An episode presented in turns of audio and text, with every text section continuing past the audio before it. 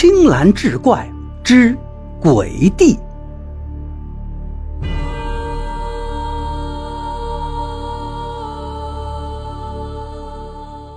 相传明朝时，在安徽颍州境内有一个杏花村，村里有一位远近皆知的接生婆，叫王翠香。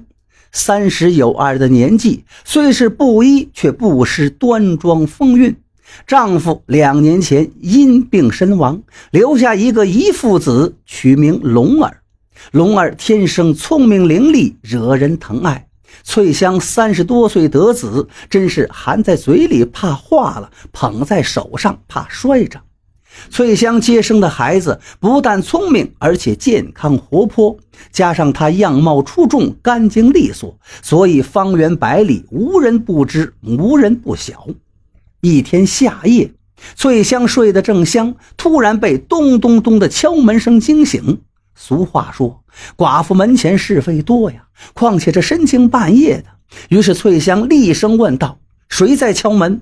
只听门外男子声音传来：“大嫂，我家娘子快要临盆了，请您走一趟，求您了。”翠香一听，赶忙点灯穿衣，又用小棉被包上龙儿。坐上轿子便走。过了一会儿，轿子停在了一个大院里。明亮的月光下，但见楼台亭阁、雕梁画栋、曲径回廊、小桥流水，一看便知这是富贵人家。两个丫鬟走上前来，接过翠香怀中的龙儿，搀她到楼下一个室内。屋里烛光通明，香炉中烟气袅袅，飘着一股淡淡的清香。只见紫色帐幔的沉香木床上躺着一位美妇人，双眼紧闭，脸色苍白，头上汗珠淋漓。翠香忙让丫鬟准备一切，不一会儿，只听“哇”的一声啼哭。翠香向主人报喜道：“恭喜老爷，是一位少爷。”那主人忙起身还礼，不敢当。小弟姓王名卓，真是感激不尽。你家贵子龙儿乖巧伶俐，将来必定也是前途无量。不知可否与我家孩儿结成金兰之好？这我怎敢高攀呢？翠香不知所措，这何该是有缘呐？那主人说完，拿出一对玉佩，那白色玉佩上面各雕了一龙一凤。背面均篆刻着“龙凤呈祥”四字。突然，那主人吹灭了烛光，只见满屋生辉。玉佩趁着灼人的光芒，那龙凤也栩栩如生，像是要腾空展翅一般。他亲自把那雕龙的玉佩挂在龙儿的脖子上，临走还送了翠香一百两银子做谢礼，又命轿夫把他送回家中。过了几日，翠香买了些精美糕点，雇了一顶小轿，顺着那日所走之路去看望王卓之妻。一路上却只见越走越见到都是荒草野地，越走越荒凉。最后，轿子在一座挡着路的坟前停下了。只见坟前立着一块石碑，一个轿夫失口念道：“王卓之墓。”翠香一听，如五雷轰顶，头皮发麻，瘫坐在坟前。难道自己是去给鬼接的生吗？天哪！我是哪一世缺了德，居然和鬼结了亲戚？王卓呀，王卓，你如果是鬼，求你别再来吓我了。回到家里，翠香大病一场，从此再也不在晚上出门接生了。转眼十八年过去。翠香已两鬓染霜，早已不做接生的活了。张龙也长成了一个英俊的小伙子。因家境殷实，他八岁进了私塾，十五岁便中举。但因为母亲从小对他过于娇惯，结交了一些纨绔子弟，开始变得讲究吃穿、骄奢淫逸，整日花天酒地。母亲的话只当是耳旁风，渐渐荒废了学业。翠香又气又悔，伤心过度，一病不起，花了许多银两也不见起色。岂知他得的这是心病，心病须由心药医。然而张龙在外整日不归，翠香越想越气，病情渐重。临死前，颤抖着把玉佩拿出来戴在张龙脖子上，断断续续道：“儿啊，这玉佩千万不可丢失，要不然会带来灾难。”说完，命归黄泉。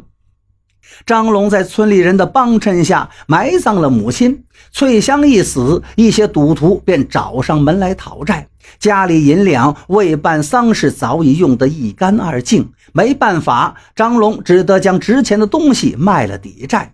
最后实在走投无路，连家里的五间房也以五十两银子变卖。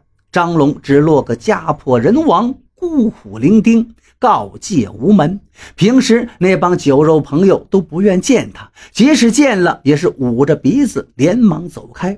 如今他才真正清醒，越想越悔，越想越悔恨自己不如一死了之啊！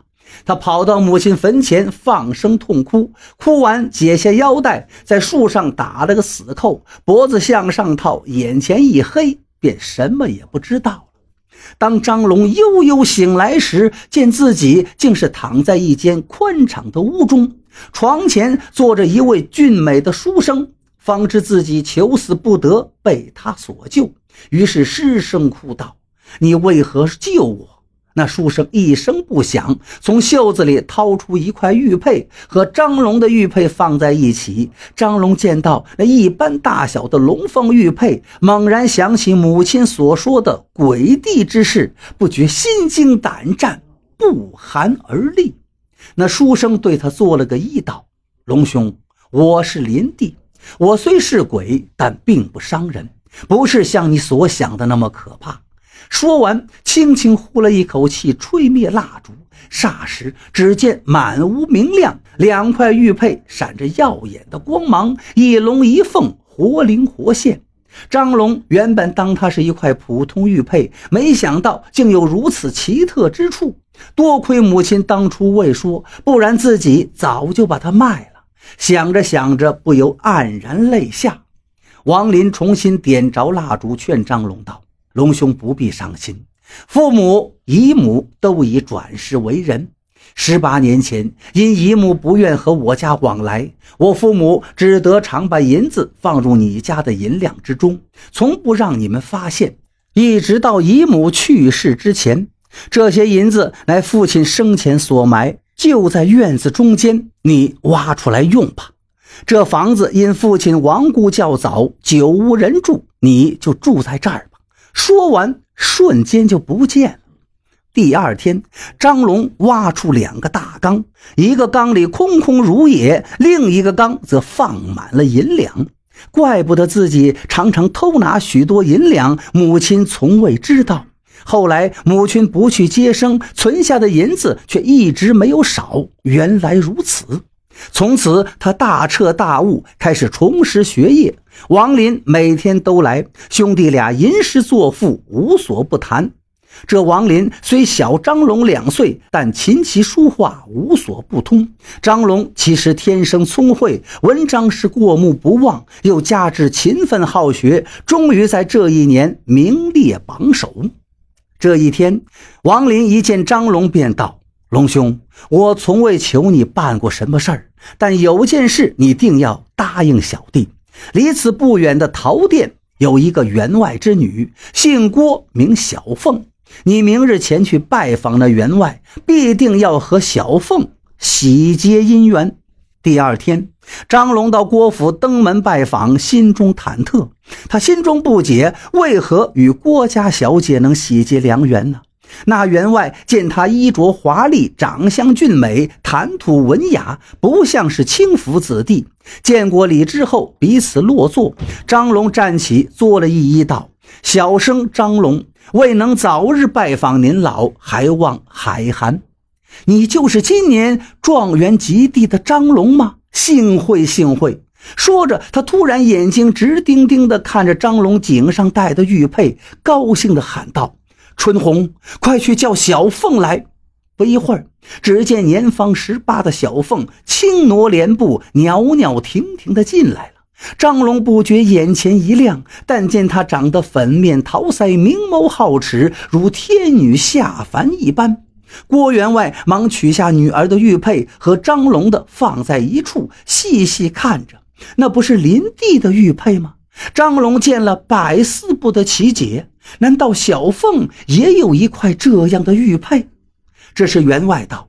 前不久，小女突病，整日昏迷不醒，命在旦夕。四处求医，也无人能治。一日，一老翁手拿玉佩前来说：“此玉佩乃吉祥之物，能治百病。但玉佩本是一对，乃一龙一凤，今世必定合一。此乃前世姻缘，天地注定。”说完便不见了。小女戴上这块玉佩，病即刻痊愈。说完，他看了看含羞的小凤和张龙，高兴的是哈哈大笑。张龙此时终于明白了真相，心中更加感激王林，当下便和小凤彼此交换了龙凤玉佩作为信物。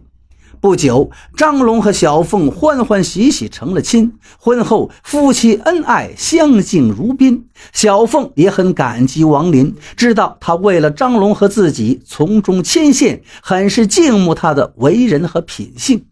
一日，王林见了张龙，一改往日笑颜，抱住张龙，放声痛哭：“龙兄啊！”咱俩缘分已尽，小弟不指望你能出人头地，只求你堂堂正正做人。你我兄弟一场，望多多保重。小弟投生去了。说完，化作一股青烟，悠然而去。张龙夫妻泪流满面，对着那远去的青烟，深深的磕了三个头。